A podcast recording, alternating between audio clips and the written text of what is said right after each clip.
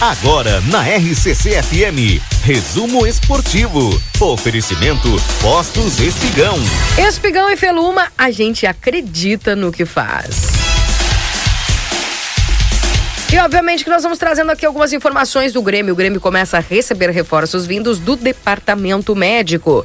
Jeromel e Ferreira mostram evolução na sua recuperação. Alvo de polêmicas nos últimos anos, o departamento médico do Grêmio já chegou a ter 12 jogadores em recuperação nesta temporada. Hoje conta com a metade. Pedro Jeromel, Ferreira, PP, Jonathan Robert, Diego Souza e Rodrigo Ferreira. Dentre essa lista, Pedro Jeromel é o jogador que mais chama atenção, não só pela importância no clube, mas também porque ainda não atuou em 2023. O zagueiro passou por uma cirurgia no dia 6 de janeiro em função de uma lesão no menisco, no, no joelho esquerdo, porém apresentou um edema ósseo no mesmo local, atrasando o seu retorno, que era previsto para março. A boa notícia é que o capitão passou por novos exames nos últimos dias que já constataram uma diminuição significativa do seu edema ósseo. Caso não haja nenhuma intercorrência, a tendência é de que o defensor possa passar a treinar normal, normalmente até a metade de junho.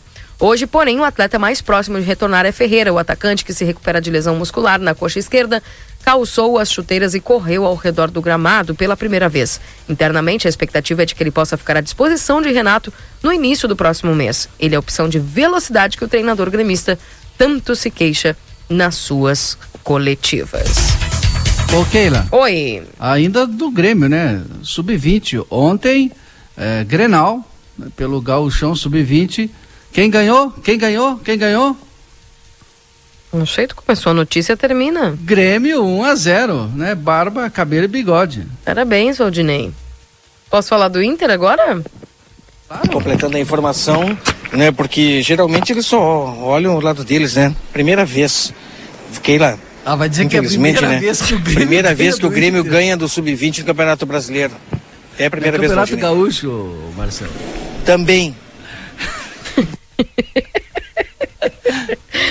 tá louco esse Marcelo. O Inter encara o Metropolitano sob pressão e busca a liderança do Grupo B na Libertadores. O Colorado está na terceira colocação, mas pode tomar a ponta na chave em caso de vitória em Caracas.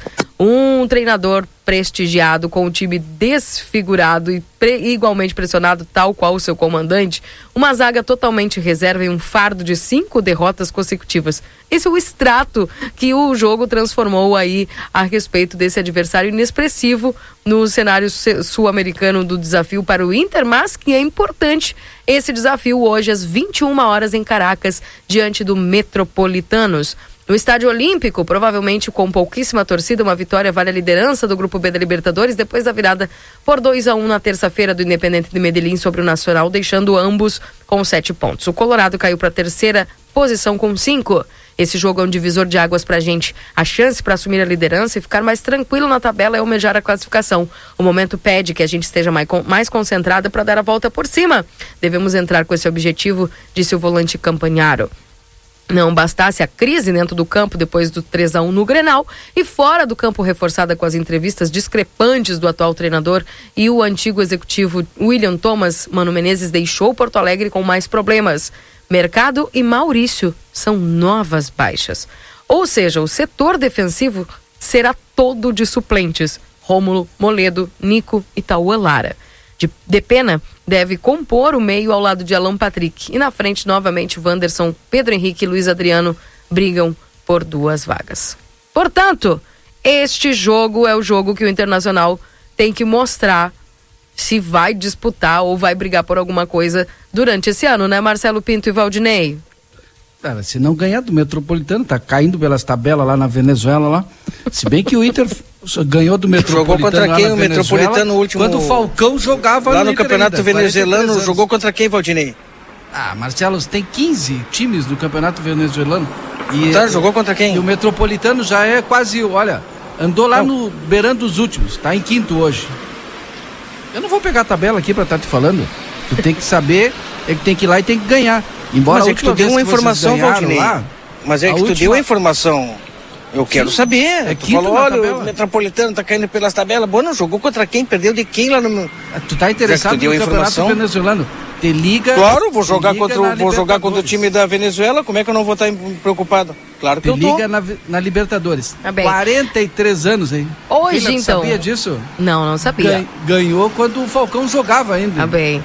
Então hoje Mas vai é ganhar hoje. 21 horas, viu? Quinta-feira, portanto, esse jogo que é lá, no Estádio Olímpico, em Caracas. E obviamente que a gente vai estar acompanhando Viu tudo, que o viu? Marcelo não deixa eu falar, aí ele abre o microfone tem que estar gritando Calma, ali. gurias, Eu nem calma, falei ainda. Calma. Eu nem falei, Valdinei. Tu tomou conta do São resumo 10 e um. esportivo na hora do Inter? 10 e 1. Tem que acabar aqui. Tem que Antes de acabar, acabar, e tomara que termine Ah. com vitória lá, hein? o campeão de tudo. Antes de acabar, Keila, gostaria de falar que hoje, com aberturas previstas para as 19 horas, ginásio Irajá, a 12 segunda rodada do Cidadino de Futsal. Legal. Tá certo? Às 19h30 nós temos Sub-13, 14 de julho contra a Escolinha. Às 20 horas e 30 minutos, Grupo A, Série Prata, Carolina joga contra a Itália.